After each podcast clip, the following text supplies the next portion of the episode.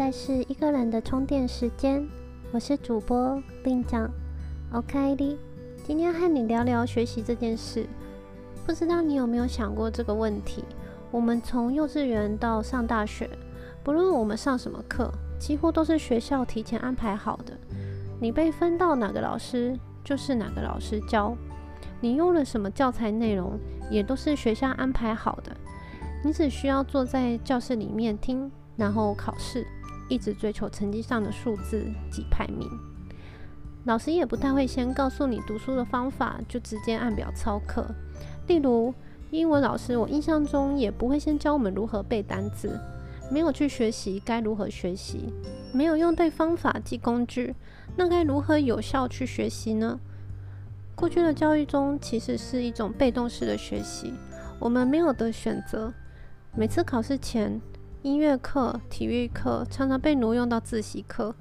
很多时候，你学了大量课程，但可能对你本身是没有意义、没有价值的内容。现在回想学生时期，自己在校成绩不算太差，也是老师、同学认为的乖学生。但以前的我完全没有发现哪里不对。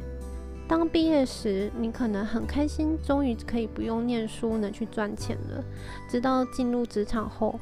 很多同学在做相关领域的工作时，大都认为我们大学老师教的东西在业界几乎不适用，完全无法直接上轨，变成我们在公司好像是从零开始学习，这样对社会新鲜的打击非常的大，自信心降低，并开始自我怀疑。听到这，虽然发现过去在学校的学习方式大都错的，但是你会发现。大量的人进入职场后，已经开始选择放弃自己了。每天朝九晚五，下班或假日都没有好好去学习其他技能，而且把工作和生活分成两回事，只待在同温层的世界里，薪水也不差，都还能旅游或买些奢侈品。身旁人大多过着这样平凡的日子，表面看起来好像也没有什么不好或哪里不对劲。以上呢，也是过去我自己的生活。但是对于任何职场人来说，保持学习状态和从来不学习，结果是完全不同的。换句话说，离开学校后，才是对自我进行投资的开始。因为我们终于摆脱被动式的学习，可以为自己建构一个自主学习课程表的机会。你有权利选择自己要学什么，要跟谁学，投入的产出是多少，产出的回报是多少。也就是说，学习也是一种投资，必须要产生回报，所以你才会常常听到最好的投资就是投资自己的脑袋。也因为自己开始想创业，意识到自己有好多技能上的不足，就开始网络上找资料，慢慢接触讲座和线上及线下的课程。也因为这样，自己的思维开始转变。不仅在课堂中从老师那获得知识技能，还会认识到更多相同目标的朋友。聊天的话题也和以往生活圈的同事朋友不一样，和更积极、更正面的人谈话中，就可以吸收到许多知识及不同的见解。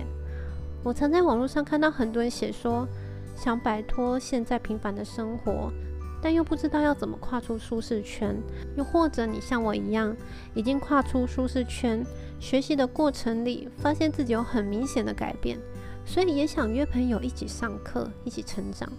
但是和他们说了再好听，一再的去激励他们，就是不愿意付出行动，不愿意花两个小时听个讲座，宁愿手游或在家耍废。身旁有很多一起学习中的女生朋友。就有人是有这样的困扰，有些想约自己男朋友一起学习成长，但就是会找任何理由拒绝他，导致自己对另外一半没有信心，原本的动力也会被消极的话给消磨掉。这也是我之前在 IG 里贴文有提到的，如果你想改变，先从三件事开始：第一，时间；第二，环境；第三，就是你来往的对象。当你意识到时间成本的重要性，还有如果没有在对的环境里，也会是你没有办法坚持下去的原因之一。一个人一定会受身边人的影响，也一定会影响身边的人。这也是让我开始想经营音频节目、IG、部落格的原因。因为我自己就是常常听到某句话或者某个人的分享而被启发，受到帮助。希望通过自己学到知识，分享思维价值观，让我们一起改变，一起学习，一起成长。那如果你现在还没开始，或有计划开始学习，但现在线上线下的课程这么多，就在时间有限、金钱预算有限的情况下，不知道该怎么选择，欢迎你参考我首页的链接，直接私讯我，那我会尽量在二十四小时内回复你。希望能帮你解决问题。